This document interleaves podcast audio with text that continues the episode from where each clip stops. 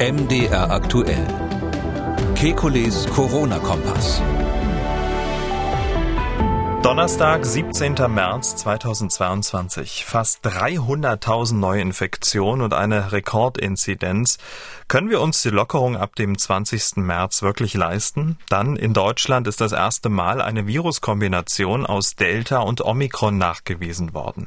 Welches Verbreitungspotenzial hat diese Rekombinante? Außerdem, die einen erkranken schwer an Covid, die meisten merken fast nichts. Wie die Gene über schwere Verläufe entscheiden und welche welche Rolle unsere Vorfahren dabei spielen. Und am Ende die Frage, warum gehören Menschen mit dem Down-Syndrom zur Risikogruppe? Wir wollen Orientierung geben. Mein Name ist Camillo Schumann. Ich bin Redakteur, Moderator bei MDR aktuell das Nachrichtenradio.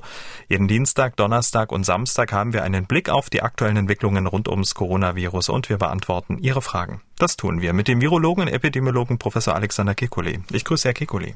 Hallo, Herr Schumann. Wir starten mal mit Bundesgesundheitsminister Karl Lauterbach. Die Lage ist objektiv viel schlechter als die Stimmung. Tja, so schätzt Karl Lauterbach die aktuelle Situation ein. Fast 300.000 Neuinfektionen innerhalb eines Tages. Dazu eine deutschlandweite 7-Tage-Inzidenz, die nur einen Weg kennt, den nach oben. Sie wird heute mit 1650 angegeben. Dazu nehmen dann auch die Covid-Fälle auf den Intensivstationen wieder zu. Ähm, Herr Kikoli, wie ist diese aktuelle Lage zu bewerten? Es ist auch so ein bisschen wie die Welle in der Welle, oder? Ja, das ist so eine Nachwelle, die da entsteht. Also bei der Stimmung habe ich nicht ganz verstanden. Ich glaube, der Herr Lauterbach hat nicht seine eigene, seine eigene gemeint, weil die kann, kann vom Tonfall her nicht viel, viel schlimmer sein als die Lage. Aber ähm, ja, es ist so, dass die ähm, wir in der Situation sind, dass ähm, die Fallzahlen jetzt ansteigen, klar. Und ähm, ähm, das, äh, wir werden natürlich dann auch bis zum gewissen Grad, obwohl es Omikron ist, zu fast 100 Prozent werden wir natürlich einen Anstieg der ähm, Fälle auf den Intensivstationen sehen. Da muss man immer aufpassen. Es ist ja inzwischen klar, dass wir mh, im, in den Krankenhäusern grundsätzlich bei diesen Aufnahmen ähm, auch die Fälle mitzählen, die Omikron als Nebendiagnose haben, also zufällig Omikron haben, was bei der Aufnahme dann manchmal diagnostiziert wird, weil man ja Screenings macht im Krankenhaus. Ähm, und das ist bis heute so, dass leider die Krankenhauszahlen, die Aufnahmezahlen das nicht unterscheiden.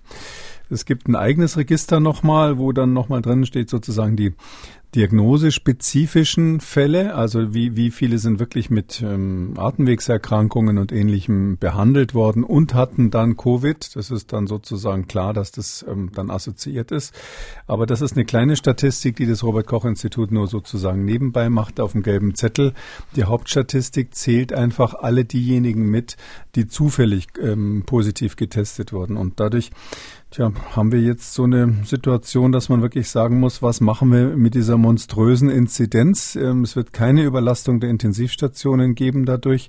Ich glaube, das ist auch weitgehend inzwischen Konsens. Ähm, und nur die Frage ist, können wir in dieser Lage öffnen oder nicht? Ich bin der Meinung, man sollte da vorsichtig sein. Genau, reden wir gleich nochmal drüber.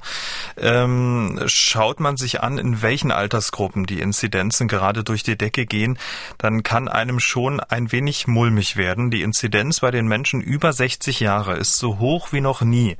Und äh, auf den Intensivstationen sind mittlerweile 75 Prozent der Patientinnen und Patienten über 60 Jahre alt.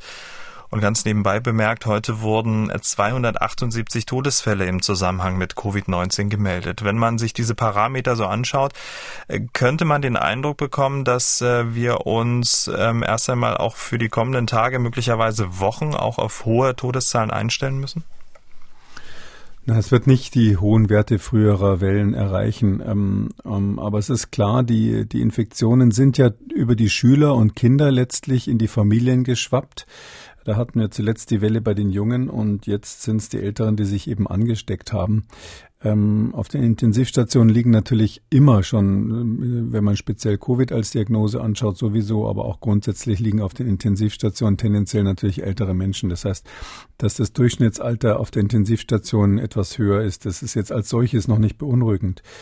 Ähm, wir haben halt wirklich dieses Phänomen, dass ähm, bei Omikron offensichtlich, wenn es dann schwerste Verläufe gibt, das ganz typischerweise Hochaltrige betrifft, also in dem Fall nicht über 60, sondern wirklich über 70, über 80-Jährige. Das sind auch die, die dann manchmal an der Erkrankung sterben. Ähm, ich sehe auch mit Sorge, dass wir, ich meine, in der Spitze jetzt über 300 Ausbrüche in Altenheimen wieder hatten kürzlich. Ähm, das ist ja eigentlich ein vermeidbares Problem.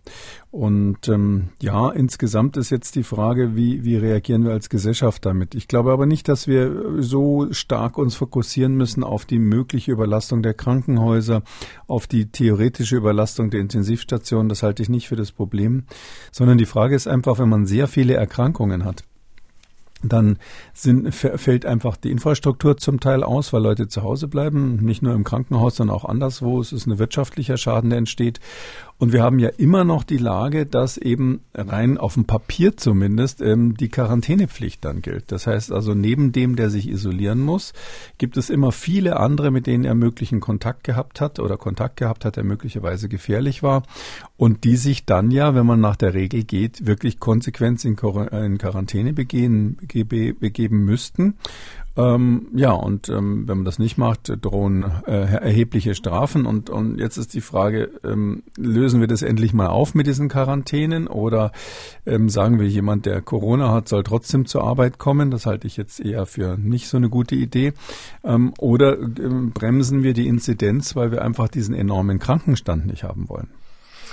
Wie damit umgehen. Ähm, wenn ich da so raushöre, Sie sind gegen die äh, Quarantäneregelung aufheben, aber trotzdem, wir müssen ja dann irgendwie damit umgehen. Und wenn wir ganz ehrlich sind, ähm, hält sich ja auch kaum noch jemand dran, oder? In der Omikron-Welle meine ich, wäre es sinnvoll, die Quarantäneregeln aufzuheben.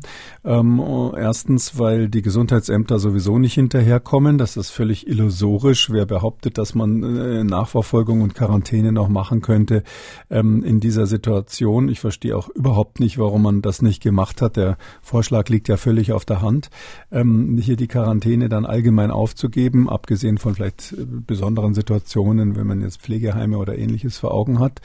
Ähm, dadurch würde man schon eine erhebliche Entlastung und auch Klarheit schaffen, weil jetzt ist es ja so, ähm, ja, ich habe jetzt gerade in der Schule im persönlichen Umfeld mitgekriegt, Ausbruch in der Schule. Ja, da wurde dann nach langen Diskussionen zwischen den, den Eltern und den Lehrern wurde gesagt, okay, ähm, die Klasse soll mal komplett zu Hause bleiben, weil wirklich in einer Klasse äh, mehrere Fälle betroffen waren, die auch nicht nebeneinander saßen nach dem, was man so hört, hat nicht einer der Eltern ähm, daraufhin seine Arbeit eingestellt. Die, hätten ja eigentlich nicht zur Arbeit gehen dürfen äh, von dem Moment an, wenn die Kinder alle in Isolierung sind. Aber natürlich gehen die weiter zur Arbeit, solange sie keine Symptome haben.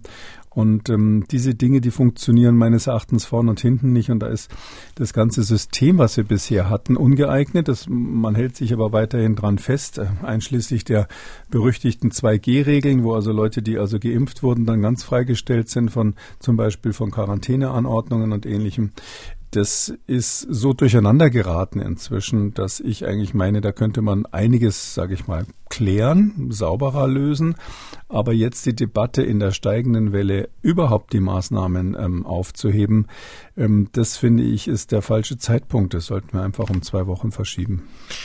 Genau, da kommen wir jetzt zu. Am 19. März läuft ja die bisherige Rechtsgrundlage für die Maßnahmen aus. Der Bundestag hat ja gestern das erste Mal über das von der Ampel überarbeitete Infektionsschutzgesetz beraten. Ab diesem Sonntag, den 20. März, soll es ähm, dann nur noch Basisschutzmaßnahmen geben, die von den jeweiligen Landesparlamenten beschlossen werden. Sie sagen also, das ist nicht der richtige Zeitpunkt für diese Änderung. Nee, also ähm, wenn Sie, ähm, was weiß ich, wenn Sie mit der Kutsche den Berg rauffahren, äh, dann können Sie, wenn Sie oben sind, irgendwann auf Schlitten umfallen und äh, schalten und den Berg wieder runterrutschen. Ja, das ist möglich. Aber keine würde ja äh, auf die Idee kommen, beim Aufstieg sozusagen, ähm, sozusagen äh, schon zu sagen, jetzt rutsche ich auf der anderen Seite runter. Also wir müssen wirklich warten, bis wir auf der anderen Seite des Berges sind, bevor wir ähm, mit dem Gefälle der, mit den abfallenden Infektionszahlen uns dann auch Öffnungen leisten. Das ist ja eine relativ simple Dynamik, wenn wir jetzt auf im aufsteigenden steigenden Ast, wo wir jetzt wieder sind, oder ein, ich würde mal sagen, bei einer stark verbreiterten Welle, es ist ja letztlich eine Schulter, die sich da gezeigt hat, wie, wie wir es auch schon als eine Möglichkeit in Betracht gezogen hatten. Das genau, das ist jetzt eingetreten, das war quasi eine Schulter und jetzt kommt noch mal eine Ansteig, ein Anstieg Und hier, bevor man das Maximum überhaupt erreicht hat, zu lockern, halte ich für den falschen Moment. Ähm, das sind ja nur wenige Wochen, um die es da geht. Vielleicht werden wir in zwei Wochen da in einer anderen, wahrscheinlich werden wir da in einer anderen Lage sein. Mhm. Ähm, wir haben in Dänemark gesehen, wozu das führen kann. Die haben auch im aufsteigenden, aufsteigenden Ast gelockert und dann massiven Anstieg auch der Kranken Krankenhausbelastungen gehabt. Und ähm, deshalb finde ich das jetzt einfach einen unglücklichen Zeitpunkt und verstehe auch ganz ehrlich gesagt nicht, warum die Politik dann so an diesem Datum, was sie sich selber ähm, gesetzt hat, so festhält. Man muss ja sagen, es gibt ja auch eine Übergangsfrist. Einzelne Bundesländer, Sachsen zum Beispiel, wollen auch davon Gebrauch machen, äh, wollen bestimmte Maßnahmen auch weiter fortführen. Ähm, Bundesgesundheitsminister Karl Lauterbach sagt zur Novellierung des IFSG, des Infektionsschutzgesetzes, Folgendes. Maskenabstände, dann äh, äh, Impfnachweise, Testnachweise, Genesennachweise und Hygienekonzepte. Das sind die Maßnahmen, die wir einsetzen. Die einzige Maßnahme, die nach neuem IFSG nicht mehr möglich wäre, die aber nach altem IFSG äh, möglich gewesen wäre, wäre die Kontaktbegrenzung, Kontaktsperren. Und auf die haben wir verzichtet. Die soll zum Schluss auch kaum mehr eingesetzt worden und lässt sich auch sehr schwer kontrollieren. Somit die schnelle Antwort, ja, das neue IFSG würde ausreichen, aber das Gesetz ist, das neue IFSG ist nur so gut, wie die Landtage, die es anwenden. Also das neue IFSG wurde, wenn man Karl Lauterbach so zuhört, der Realität angepasst und ähm, die Landtage entscheiden jetzt und das können sie auch recht spontan tun. Was spricht denn dagegen, ähm, das eine zu tun, ohne das andere zu lassen? Ähm, also grundsätzlich hat er recht äh, mit dieser, mit dieser Beurteilung. Also die Kontaktbeschränkungen, die brauchen wir im Moment natürlich nicht. Ähm, das wäre dann eher was für den Herbst dann wieder, falls es eine Variante gibt, die das dann erfordert. Ähm, es ist nur so, ähm, die Maßnahmen, die die, die die Länder anordnen können, sind eben ein relativ bunter Misch. Da sind, wie Herr Lauterbach gerade gesagt hat, zum Beispiel die 2Gs schon mal dabei. Also Genesenen und Geimpfte kann man, denen kann man Sonderrechte einräumen. Ähm, das halte ich ähm, für wirklich eine gefährliche Sache, dass man daran so festhält. Es ist inzwischen völlig klar, gerade bei Omikron, bei Delta war es auch schon der Fall, dass Geimpfte und Genesene erheblich zur ähm, Pandemie beitragen. Und warum man die dann von den ganzen Tests und so weiter freistellen soll, ist, ist einfach nicht mehr zeitgemäß. Ähm, da kann man nur hoffen, dass dann die Landtage wiederum, dass diese Instrumente so einsetzen, dass sie, wenn sie so wollen, klüger als der Bund sind und, und eben diese Instrumente, obwohl sie zur Verfügung stellen, stehen, ähm, nicht einsetzen. Aber das ist mal ein bisschen Glückssache, je nach Bundesland, ähm, wie da die, wie da sozusagen die Befindlichkeit ist. Ähm, das Hauptproblem ist, dass wir wieder dann so eine Flickenteppich-Lösung haben werden und auch immer dieses Phänomen, man schaut auf die Fallzahlen, man schaut auf die Stimmung im Volke und je nachdem reagiert jeder Ministerpräsident oder Landeschef dann ein bisschen anders, äh, typischerweise verzögert und dann sind wir sozusagen per Konstruktion ständig hinter der Welle. Das ist dann einfach so, wenn, wenn, wenn Sie solche Mechanismen haben. Mhm. Ganz abgesehen davon, dass ähm, natürlich ich jetzt auch nicht weiß, ob das so toll ist, wenn jetzt jeder Landtag dann immer zusammenkommen muss für diese Dinge. Also so eine, so eine Regelung, ähm, die dann einen gewissen Automatismus hat, wäre, wäre einfacher gewesen. Und, und der Zeitpunkt der Umstellung ist das, was mich hauptsächlich stört. Also ich bin völlig 100 äh, Prozent der Meinung, dass wir jetzt in eine Phase kommen müssen, wo wir mit dem Virus natürlich leben müssen, statt ständig weiter Panik davor zu schüren. Ähm, das ist jetzt zum Sommer wird sich das auch alles beruhigen. Aber es ist einfach so, wir haben ja, ich habe ja auch geglaubt, dass diese Rechnung mit 20. März gut gehen könnte. War ein bisschen knapp kalkuliert, aber ich hielt es nicht für ausgeschlossen. Es ist halt jetzt mal nicht so gekommen und dann finde ich, muss man sich der Realität stellen und das Einfachste wäre zu sagen, das könnte der Bundestag ja morgen einfach kurzerhand beschließen, dass er sagt, wir verlängern das Ganze um zwei oder drei Wochen und danach kommt die Übergangsfrist, die ja auf jeden Fall sinnvoll ist und dann hat man genau den gleichen Zustand nur ein bisschen nach hinten versetzt, weil uns das Virus einfach nicht den Gefallen getan hat, genau zum Datum zu parieren. Ähm, sonst ist ja eigentlich nichts Schlimmes passiert. Das ist ja eine Welle, die absehbar ist und die jetzt auch keine Katastrophe ist für Deutschland, auch wo man jetzt ganz neue Dinge bräuchte. Hm. Die Frage ist ja, ähm, welche Maßnahmen würden denn dann ähm, in Anbetracht der aktuellen Situation nach der Novellierung tatsächlich wegfallen? Ähm, ich könnte mir nicht vorstellen, dass äh, bei einer bei Neuinfektionen von 300.000 pro Tag die Landtage sagen, na gut, verzicht mal äh, auf die Masken im ÖPNV, die ja explizit auch vorgesehen sind. Also die kann man ja auch anordnen. Meinen Sie das wirklich? Also warum, also, oder, oder anders, was soll sich denn dann da großartig ändern? Naja, also das, das kann man, also in der Vergangenheit muss man schon sagen, die Ministerpräsidenten haben durchaus immer mal wieder Sachen beschlossen, die man sich vorher nicht so vorstellen konnte. Aber ähm, ja, man könnte natürlich sagen, die Übergangsfrist reicht uns. Also die ist, glaube ich, bis Anfang April. Und da kann man sagen, das reicht uns erstmal und dann hoffen wir eben, dass alle vernünftig sind und damit äh, gilt ja das Alte weiter. Das ist ja, wenn Sie so wollen, meine Forderung, ähm, dass man jetzt im Moment nichts ändert. Das könnte man auch nur durch die Übergangsfrist lösen.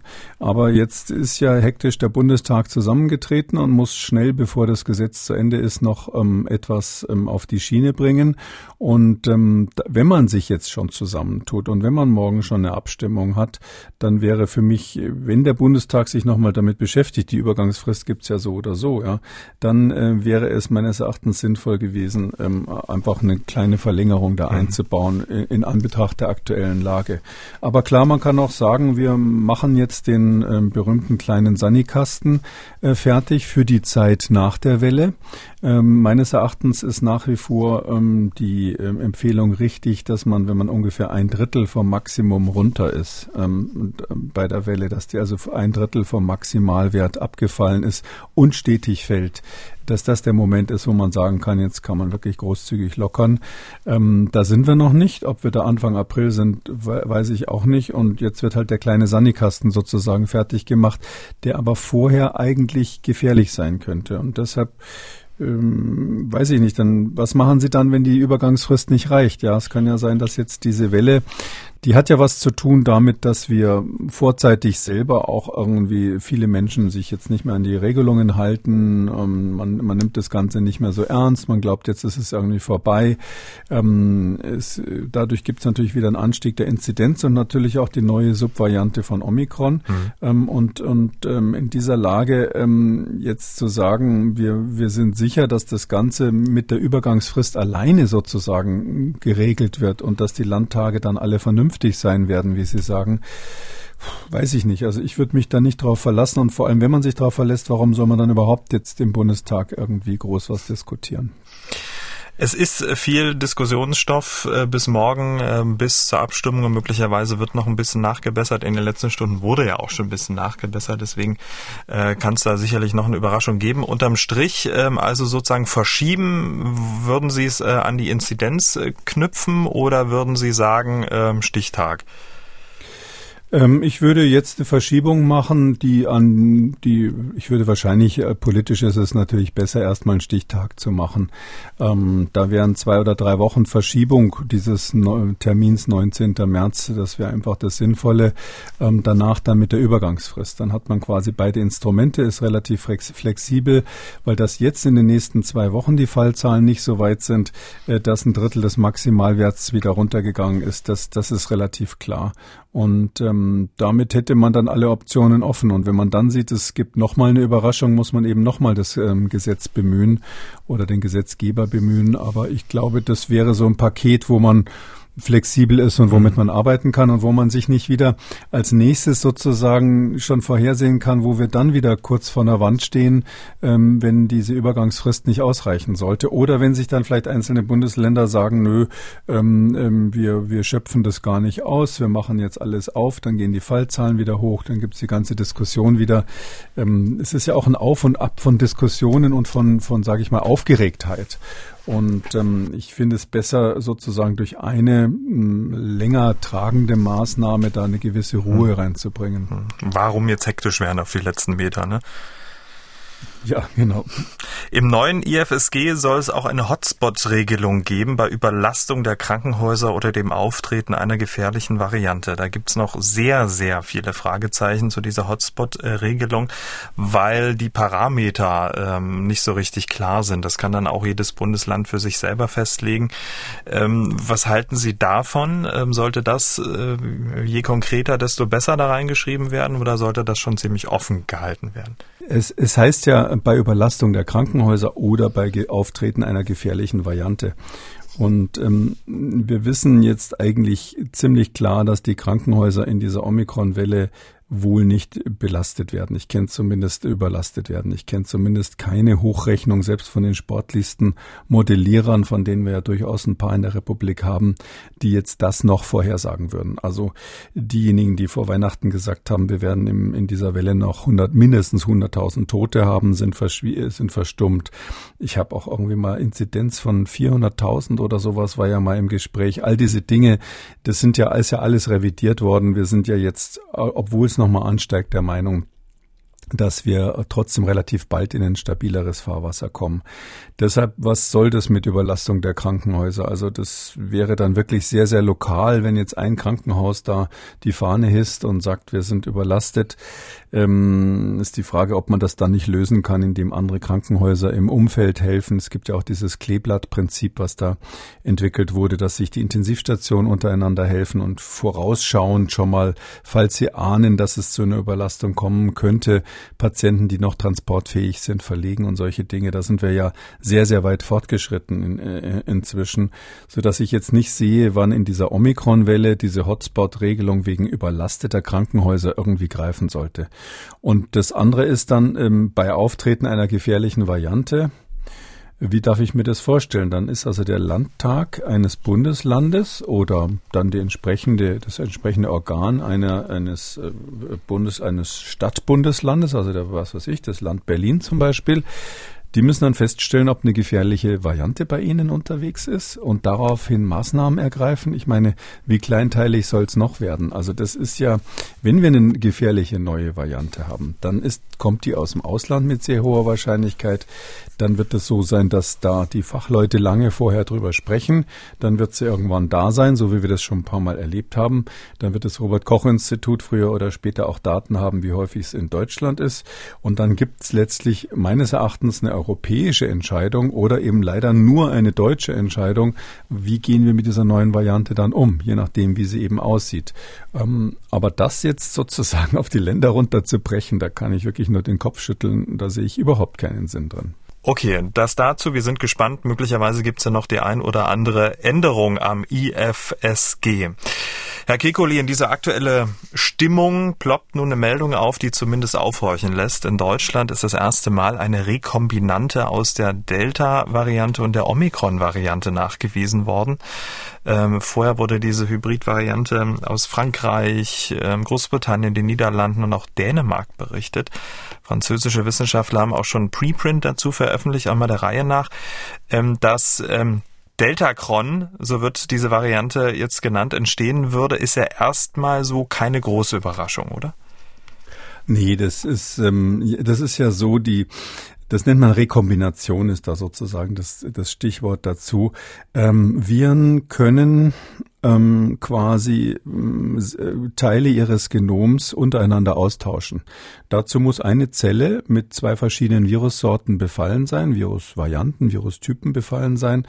Und ähm, so ein Virus zerlegt sich ja dann komplett in der Zelle, die Erbinformation wird kopiert, dann gibt's ganz viele einzelne Bausteine und die können dann unter Umständen neu zusammengefügt werden. Und da gibt's Viren, bei denen es besonders einfach funktioniert und auch klar ein Teil der Evolution ist. Zu denen gehören die Influenza, die Grippeviren. Mm, die haben aber dann, so wie wir ähm, Menschen ja mehrere Chromosomen haben, ähm, haben die mehrere Bausteine von ihrem Genom. Also da ist das Genom in mehreren Fragmenten vorhanden und die können sie dann untereinander austauschen. Das ist so deshalb, deshalb ein ganz wichtiger Mechanismus bei Influenzaviren, wenn neue ähm, Varianten bei Influenzaviren entstehen. Und bei den Coronaviren ist das ähm, nicht so. Die haben eigentlich nur ein großes Genom. Das sind ungefähr 30.000 einzelne Buchstaben, einzelne Basen, wie wir sagen, ähm, die sozusagen da die genetische Information darstellen. Aber trotzdem haben die Coronaviren, das weiß man schon lange, auch von den anderen zirkulierenden menschlichen Coronaviren, die Fähigkeit, da kleine Stücke rauszuschneiden und an anderer Stelle wieder zusammenzubauen. Und dabei kommt es eben auch zum Austausch von genetischer Information von zwei Viren, wenn sie jetzt zugleich in der Zelle sind. Dann nimmt, nimmt eben der, der Nachkomme sozusagen Teil von diesem und Teil von jenem. Meistens entsteht dabei nur Unsinn, weil ähm, das zufällig passiert. Da gibt es keinen geregelten, gesteuerten Mechanismus und die meisten, meisten Nachfahren sind natürlich dann lebensunfähig.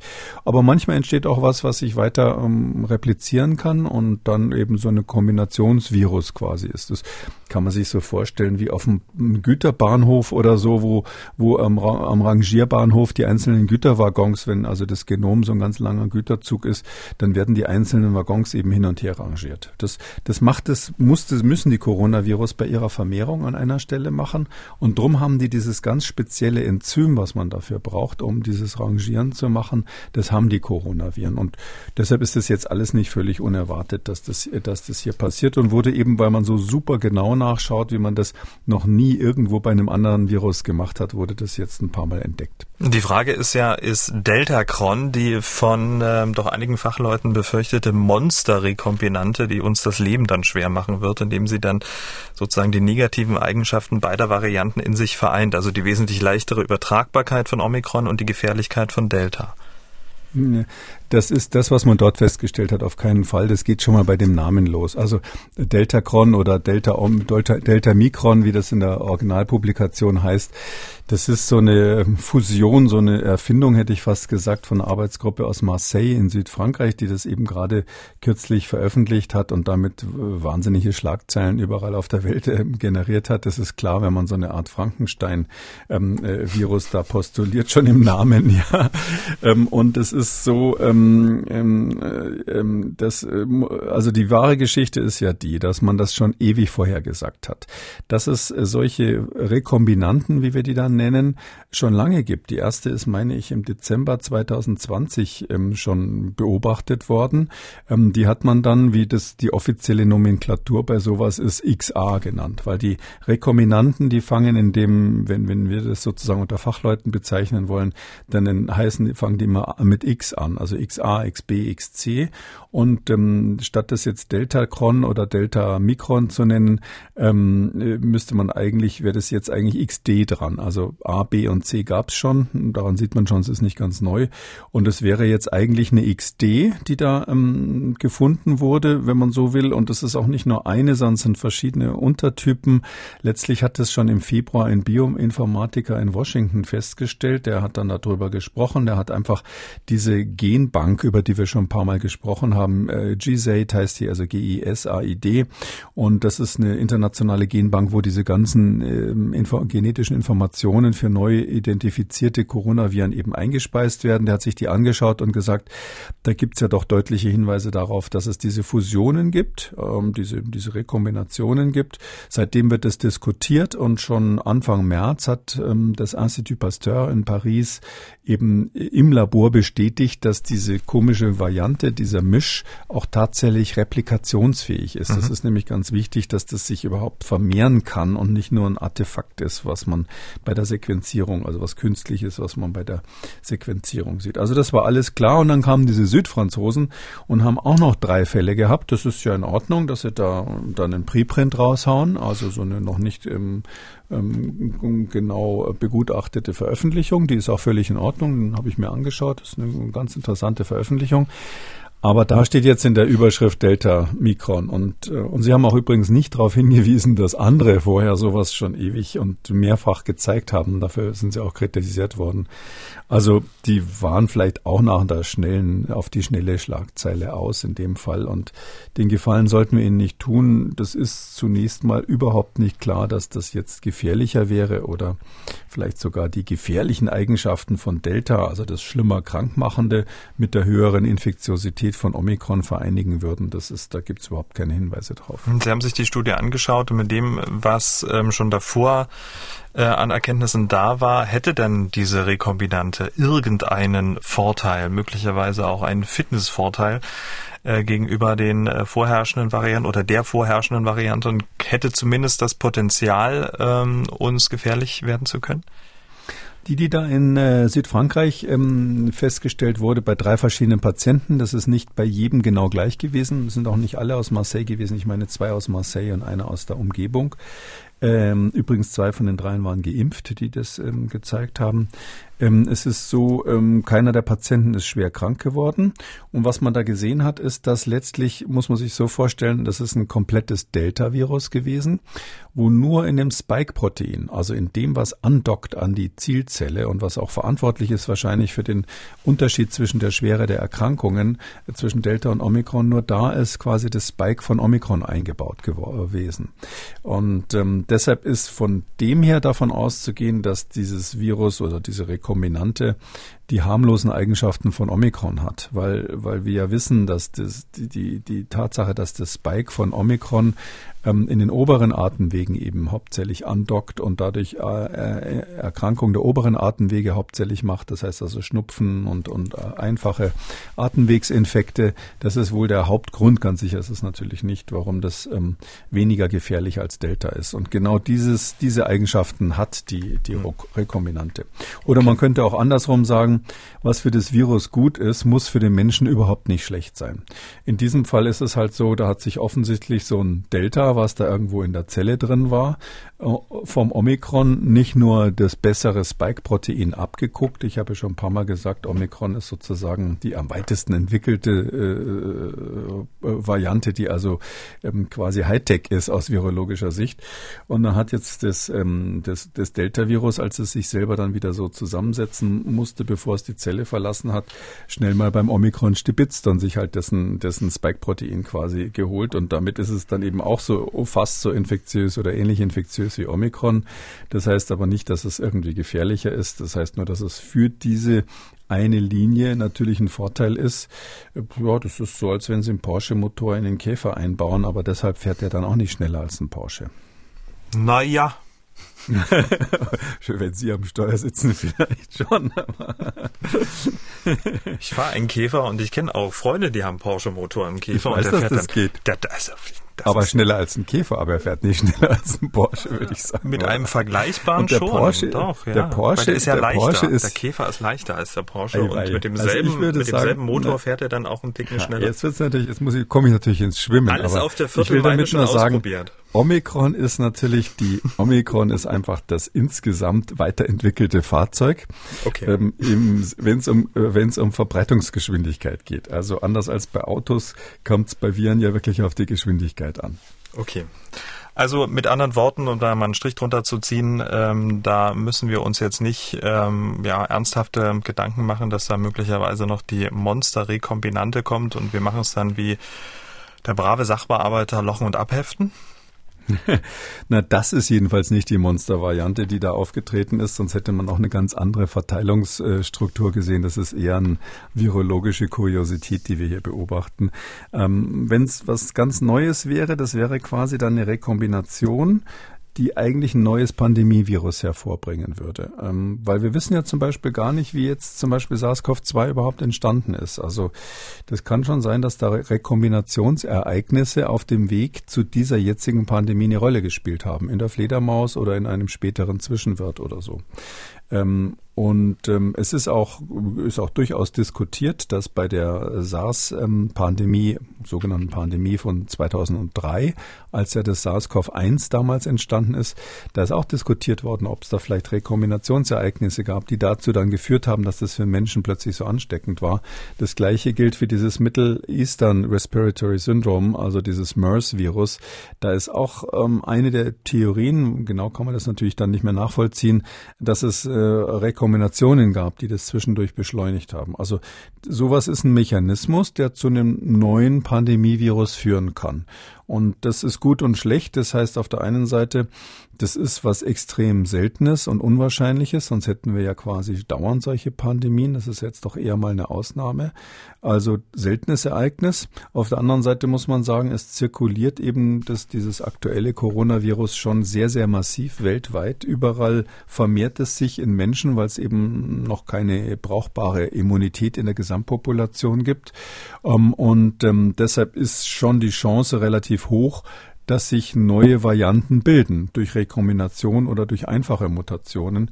Ähm, Wenn es jetzt wirklich so eine komplett neue Monstermutante wäre, dann wäre das wie eine neue Pandemie, die da gezündet wird. Und dafür ist für mich eben die Wahrscheinlichkeit trotz allem nicht sehr hoch. Und darum glaube ich da nicht dran. Ich meine, man muss sich auf sowas vorbereiten. Darum machen wir ja auch die Sequenzierungen, dass wir sowas im Auge haben.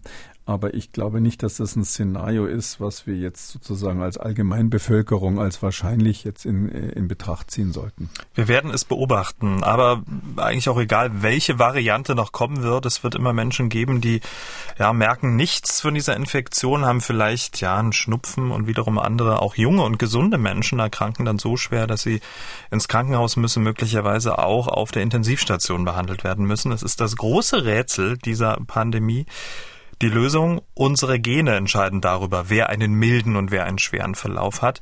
Es ist also auch ein bisschen Glückssache. Wir wollen uns diesem Thema jetzt nähern, weil es dazu recht aktuelle Publikationen gibt.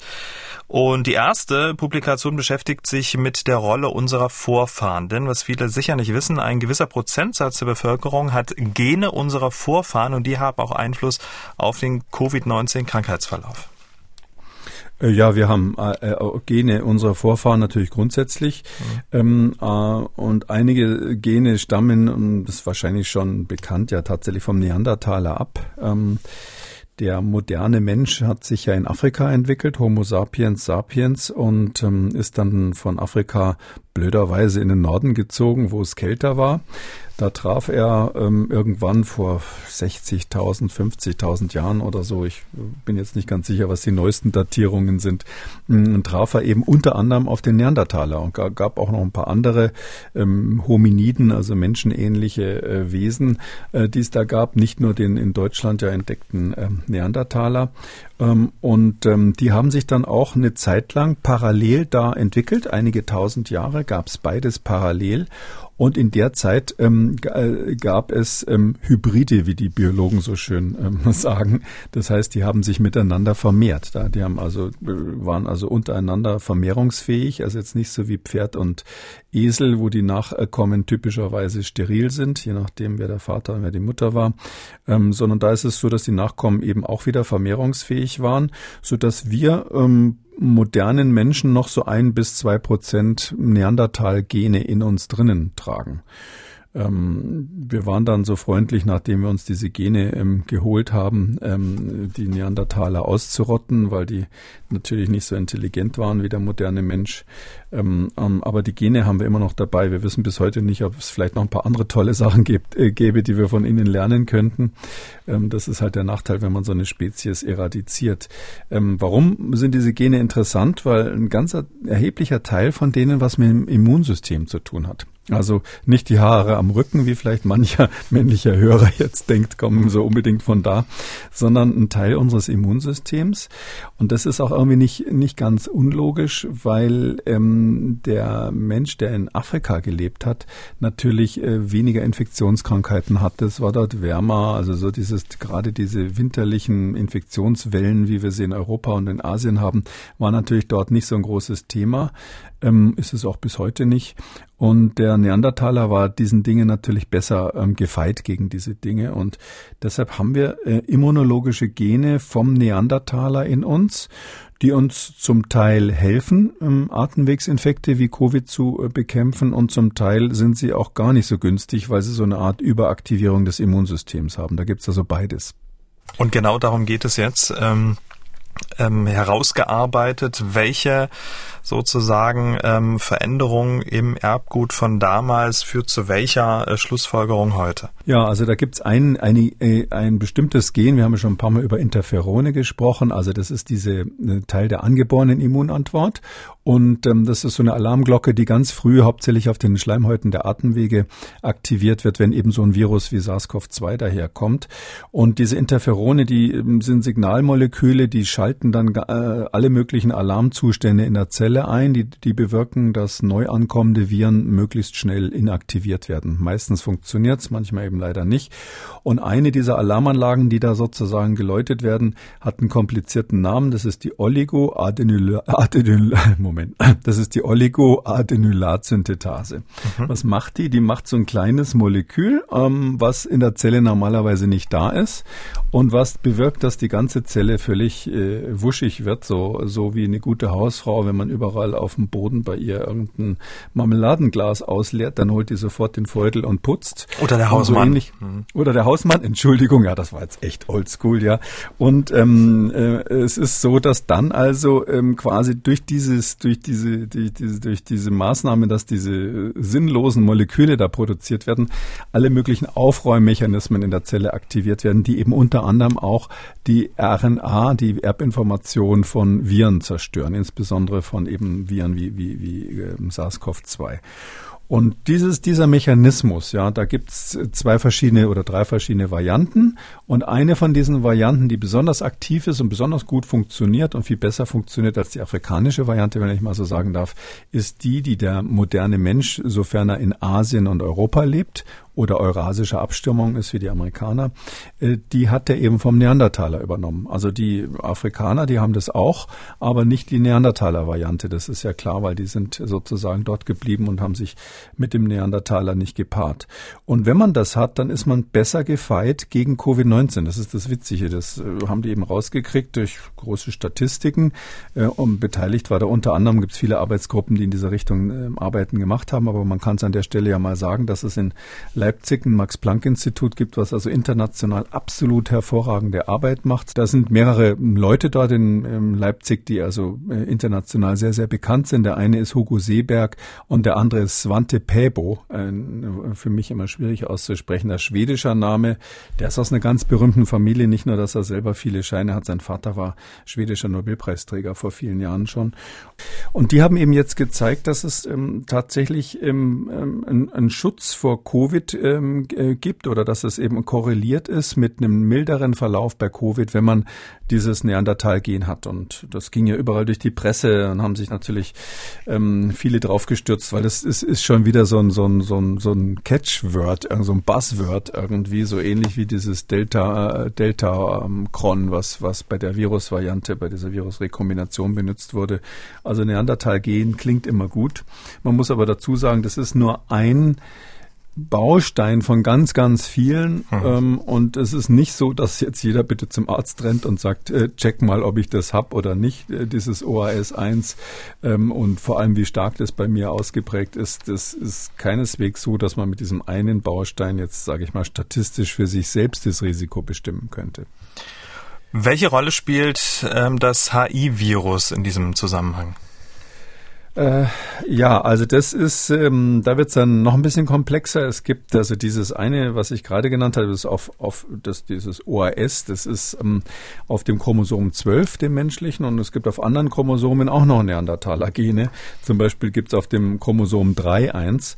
Und das ist deshalb interessant, weil wir wissen, dass das Virus, was AIDS macht, HIV oder HIV-Virus, ähm, das ähm, braucht, um in die Zelle zu kommen, einen sogenannten Co-Rezeptor. Das kann kann nicht einfach so in die Zelle rein, sondern das braucht quasi zwei Moleküle, an denen es sich festhalten kann, damit es in seine Zielzellen reinkommt.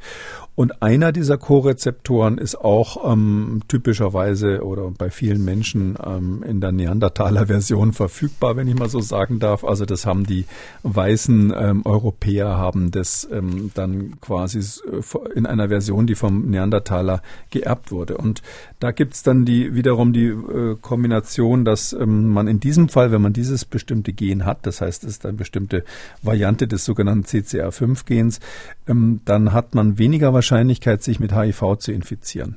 Also natürlich auch wieder kein Schutz, sondern das mhm. sind irgendwie, was weiß ich, 25 Prozent. Darauf will ich es nicht anlegen. Das ist auch nur in bestimmten Studien so. Aber wir wissen, dass manche Menschen, hängt übrigens auch vom Virusstamm bei HIV dann ab, manche Menschen weniger wahrscheinlich ähm, schwere Verläufe haben und auch weniger wahrscheinlich, äh, oder sagen wir mal, da geht die Krankheit weniger schnell voran bei HIV und sie haben auch weniger Wahrscheinlichkeit, sich zu infizieren. Und auch das hängt eben mit dieser genetischen Ausstattung ähm, zusammen, die wir von den Neandertalern geerbt haben. Also das ist, äh, in dem, das Beispiel ist ganz interessant, weil ähm, manchmal das, die gleiche Eigenschaft, die bei HIV zum Beispiel von Vorteil ist, kann bei ähm, Coronaviren von Nachteil sein und mhm. umgekehrt. Also das ist relativ komplex und ähm, deshalb ist es, äh, ich mag diese Beispiele deshalb gerne, weil ja zurzeit immer diskutiert wird, ja, können wir unser Genom irgendwie verbessern durch gentechnische Eingriffe, da verändern wir unser Gen irgendwie zum Beispiel im Zusammenhang mit der HIV-Therapie wird das ja diskutiert und gibt es auch sogar Beispiele, wo das funktioniert hat, ähm, um dann immun zu sein gegen das eine Virus. Äh, es kann sein, dass denn in 20 Jahren ein anderer Erreger ähm, kommt, ähm, wo unser gentechnischer Eingriff in die eigene Keimbahn dazu geführt hat, ähm, dass wir gegen den dann viel schlechter gefeit sind. Mhm. Und deshalb ähm, bin ich immer sehr vorsichtig bei der Überlegung, ob man sich jetzt genetisch, ob man den Mensch jetzt genetisch verbessern soll oder nicht. Also eher Zurückhaltung. Jetzt sind ähm, die Wissenschaftler aus Leipzig eher selektiv vorgegangen, äh, gegangen, haben eine selektive Genomanalyse gemacht. In der zweiten Arbeit, über die wir kurz sprechen wollen, äh, wollten es die Wissenschaftler dann ein bisschen genauer wissen und haben das gesamte Genom von Patienten mit schweren Verläufen, mit dem Genom von Patienten mit milderen Verläufen untersucht. Eine sehr umfangreiche Studie. Wie genau sind die Wissenschaftler Wissenschaftler vorgegangen. Und damit sind wir jetzt in der Jetztzeit. Ja, das ist die Jetztzeit, die, das ist jetzt gerade äh, als äh, Vorankündigung in Nature erschienen, also keine, keine, ähm, äh, kein Preprint, sondern das ist schon alles genau untersucht werden worden, wurde, wird dem, demnächst veröffentlicht. Das ist dieses Roslin Institut in Edinburgh in, in Schottland. Die sind wirklich genetisch eins der weltweit führenden Institute und die haben mit äh, Genomics England, das ist äh, so ein halb privater Verein, ähm, der da noch ähm, ähm, im Einsatz ist, der diese ganzen ähm, genomischen ähm, ähm, Untersuchungsmethoden hat, haben die wirklich alle Kanonen aufgefahren, diese, die es überhaupt gibt, haben in dem Fall Tausende, fast 7500 menschliche Genome, menschliche Genome von schwerkranken Covid-Patienten durchsequenziert. Also das ist kein Vergleich zu, wir haben ja schon ein paar Mal von der Sequenzierung von Virusgenomen äh, gesprochen. Also jetzt hier sind also hier menschliche Genome mehr oder minder ganz sequenziert worden. Ähm, und man hat es verglichen ähm, mit diesen etwa 7500, hat man verglichen mit über 48.000 Kontrollen. Also eine Wahnsinnsarbeit, macht natürlich moderne Maschinen. Und was man dann kriegt, ist eine Unmenge von Daten. Das ist äh, wirklich sozusagen Big Data ähm, im klassischen Sinne. Und jetzt muss man sehen, was kann man da aus diesen Unmengen von einzelnen Datenpunkten, letztlich einzelne Bausteine von Erbinformationen, die man da vor sich hat, plötzlich, was kann man da rauslesen? Das, das kann natürlich kein Mensch, sondern das wird mit Computern gemacht.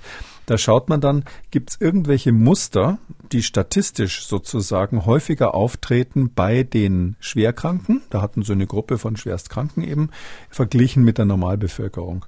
Und da haben sie insgesamt ähm, 23 Signale gefunden, 23 Varianten, wenn man so will, von menschlichen ähm, Genomen jetzt in dem Fall identifiziert, die assoziiert sind ähm, mit schwereren Verläufen. Das ist quasi die, äh, die, die Ausgangsbasis. Und dann haben sie geschaut, was ist denn das alles? Und leider ist es sozusagen, wenn man so will, der ganze Gemüsegarten, den es so in der Genetik so gibt. Ja, also ähm, einige haben was mit Interferonen zu tun, also mit dieser Signalübertragung, die mit der angeborenen Immunantwort zu tun hat. Andere haben was damit zu tun, wie sich weiße Blutzellen, sogenannte Leukozyten, wie sich die weiterentwickeln, wie die sich differenzieren. Man weiß aber nicht genau was. Andere haben was mit Blutgruppen tatsächlich zu tun. Das hatten wir ja auch schon mal, dass irgendwie bestimmte Blutgruppenantigene eine, eine unterschiedliche ähm, äh, Gefährdungslage, kann man sagen, äh, im Falle einer Covid-Infektion machen. Dann haben sie eins gefunden, was mit der Schleimbildung ähm, zu tun hat in der Lunge. Also ein Gen, was irgendwie diese Schleimbildung kontrolliert. Und, und, und verschiedene andere, auch welche, die mit der Blutgerinnung zusammenhängen.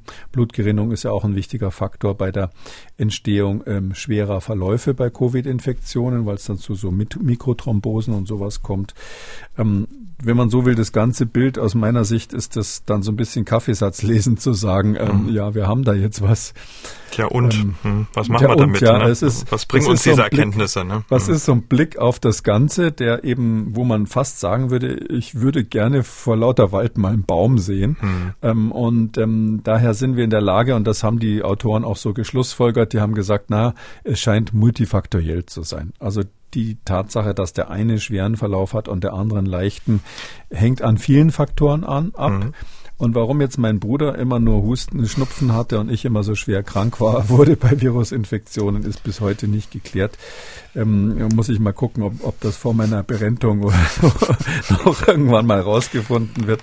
Aber es ist so, ähm, wir wissen jetzt sehr viel und in den nächsten Jahren wird sich das verdichten zu vielleicht ein, zwei genetischen Informationen, die man dann doch in Schnelltests nachweisen kann. Also es ist nicht so, dass dieser Anfang, der jetzt etwas unübersichtlich ist, mhm. ein Beleg dafür wäre, dass es sinnlos ist, sondern im Gegenteil, wir haben jetzt das Feld sozusagen außenrum abgegrenzt und jetzt müssen wir halt sehen, finden wir da drinnen irgendetwas, was man mit einem Schnelltest demnächst mal, das wird aber nicht schneller als in drei bis fünf Jahren wahrscheinlich gehen, demnächst mal wirklich benutzen können, um vorherzusagen, dieser Mensch wird einen schweren Verlauf äh, bekommen, wenn er Covid infiziert ist oder äh, Covid erkrankt ist und jener wird einen leichten Verlauf bekommen. Okay, also man könnte, das ist jetzt aber wirklich Zukunftsmusik, Sie haben es ja gesagt, dann Risikogruppen äh, detektieren und äh, das sollte dann auch das Ziel sein.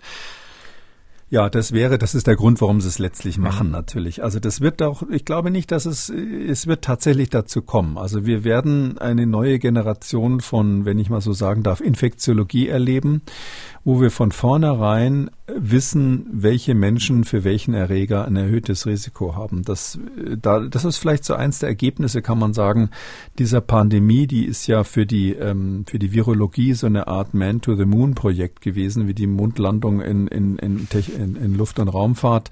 Ist das wirklich so, dass wir enorme Fortschritte gerade im immunologischen Bereich gemacht haben und das, das wird sich die nächsten Jahre auch noch fortsetzen. Und wenn diese äh, wirklich schreckliche Pandemie irgendwas Positives hatte, dann, dass wir demnächst wohl andere Infektionskrankheiten auch so verstehen können, dass wir mehr wissen, auf welche Faktoren beim Wirt kommt es denn eigentlich an und ähm, können wir die vorher feststellen, dann wird man vielleicht sagen können, für diese Gruppe ist eine Impfung besonders wichtig.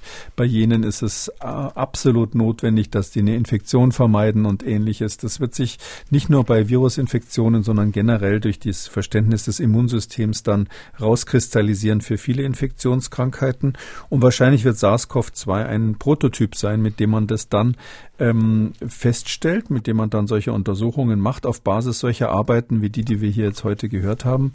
Blöderweise wird die Pandemie wahrscheinlich zu dem Zeitpunkt schon vorüber sein. Ja, kommt die nächste. Da mache ich mir jetzt keine Gedanken. Kommt die nächste, ja, das ist genau der Punkt. Also ich bin auch sehr dafür, wir müssen das machen und das ist ja genau an der Schnittstelle wieder. Ähm, man, man erlebt in der Biologie im Moment gerade eine Revolution im Grunde genommen an einer Stelle, wo sich die Molekularbiologie, also die Feststellung von Genen und ähnlichem von, von Lebewesen kreuzt oder, oder schneidet mit dieser explosionsartigen Wissensvermehrung oder mögliche Vermehrung der Möglichkeiten in der Datenverarbeitung. Also mhm. das ist ja, äh, wenn wir das äh, zu einem anderen Zeitpunkt gehabt hätten, dann wüssten wir mit diesen Daten gar nicht an, gar nichts anzufangen.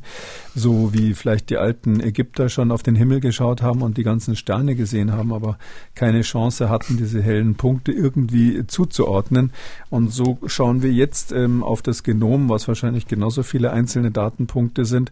Aber wir haben eben die Computer zur Hand äh, ausgerechnet, jetzt zufällig gerade jetzt, ähm, die, die sowas auch analysieren können.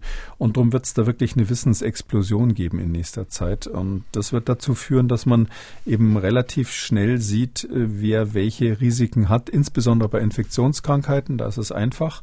Wo wir als Gesellschaft dann darüber diskutieren müssen, um den Schlenker noch zu machen, ist natürlich, wie viel wollen wir eigentlich von so genetischen Veranlagungen, ob ich jetzt Krebs kriege zum Beispiel, wie viel davon wollen wir eigentlich schon bei Geburt wissen? Ja, das ist dann die ganz andere Frage.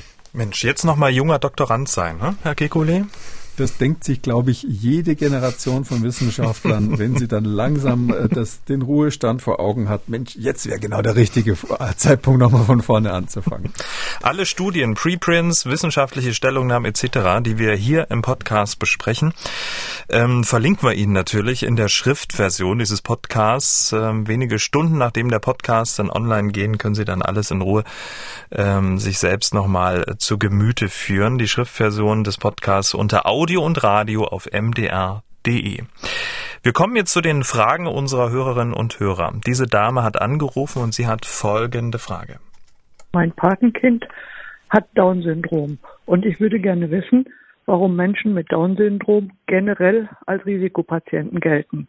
Weil er konnte als Zwölfjähriger schon eine Impfung kriegen, als das noch gar nicht freigegeben war. Und selber hat er aber keinerlei Erkrankungen. Kein Asthma, keine Herzkrankheit, keine äh, äh, Atemwegsbeschwerden. Also warum generell äh, als Risikopatient? Hm.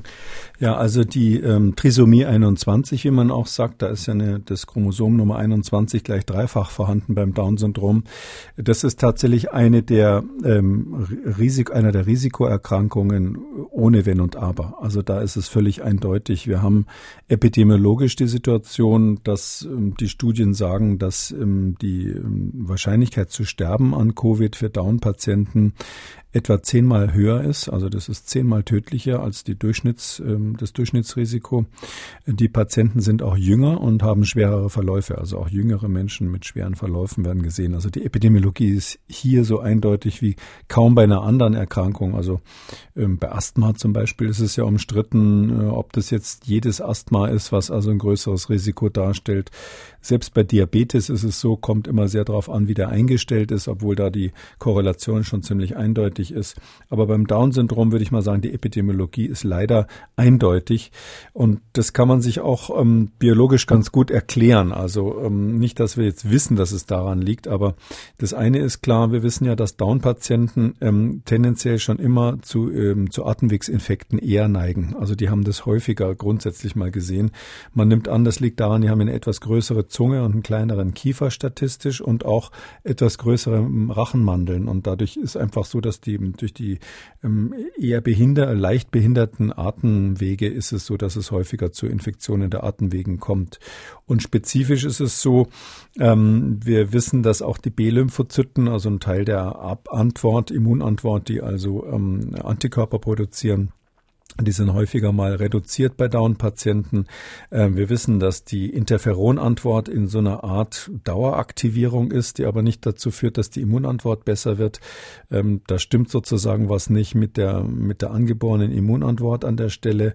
Und wir wissen jetzt ganz spezifisch bei SARS-CoV-2, das haben wir bis jetzt noch nicht besprochen, aber es gibt da so ein ähm, Molekül in der Zelle, was von diesem, von diesem Virus, von dem SARS-CoV-2 äh, verwendet wird, um in die Zelle reinzukommen.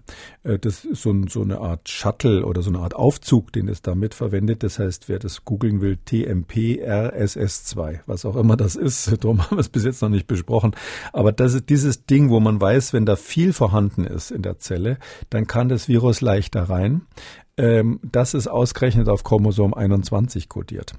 Und die haben ja eine Trisomie, das heißt, das Chromosom 21 ist dreimal da, hat zur Folge, dass tatsächlich die Down-Patienten von diesem bestimmten Molekül ungefähr 1,5-fach oder doppelt so hohe Konzentration haben, wenn man das misst. Und das würde dazu passen, dass die eben dann auch die schwereren Verläufe haben. Also das ganze Bild, mal kurz gesagt, das ist völlig eindeutig von der Statistik, von der Epidemiologie und auch von der Biologie, äh, dass diese Down-Patienten geschützt werden müssen. Damit sind wir am Ende von Ausgabe 290. Vielen Dank, Herr Kekulé. Wir hören uns dann am Samstag wieder. Dann zu einem Fragen Fragen Spezial. Bis dahin. Bis dann, Herr Schumann. Tschüss. Sie haben auch eine Frage und wollen was wissen, dann schreiben Sie uns an mdraktuell-podcast.mdr.de oder Sie rufen uns an, kostenlos 0800 322 00. Kekules Corona-Kompass als ausführlicher Podcast unter Audio und Radio auf mdr.de, in der ARD-Audiothek, bei YouTube und überall, wo es Podcasts gibt. Und an dieser Stelle wieder eine Podcast-Empfehlung. Hören Sie doch mal in die Wirtschaftsprüfer rein. Der Podcast der Wirtschaft so erklärt, dass man sie auch versteht. In der aktuellen Folge geht es um die 100-Tage-Bilanz der Ampelkoalition in Berlin. Krieg statt Klimawandel. Was bleibt vom Aufbruch der Ampel? Die Wirtschaftsprüfer überall, wo es Podcasts gibt. MDR aktuell. Kekules Corona-Kompass.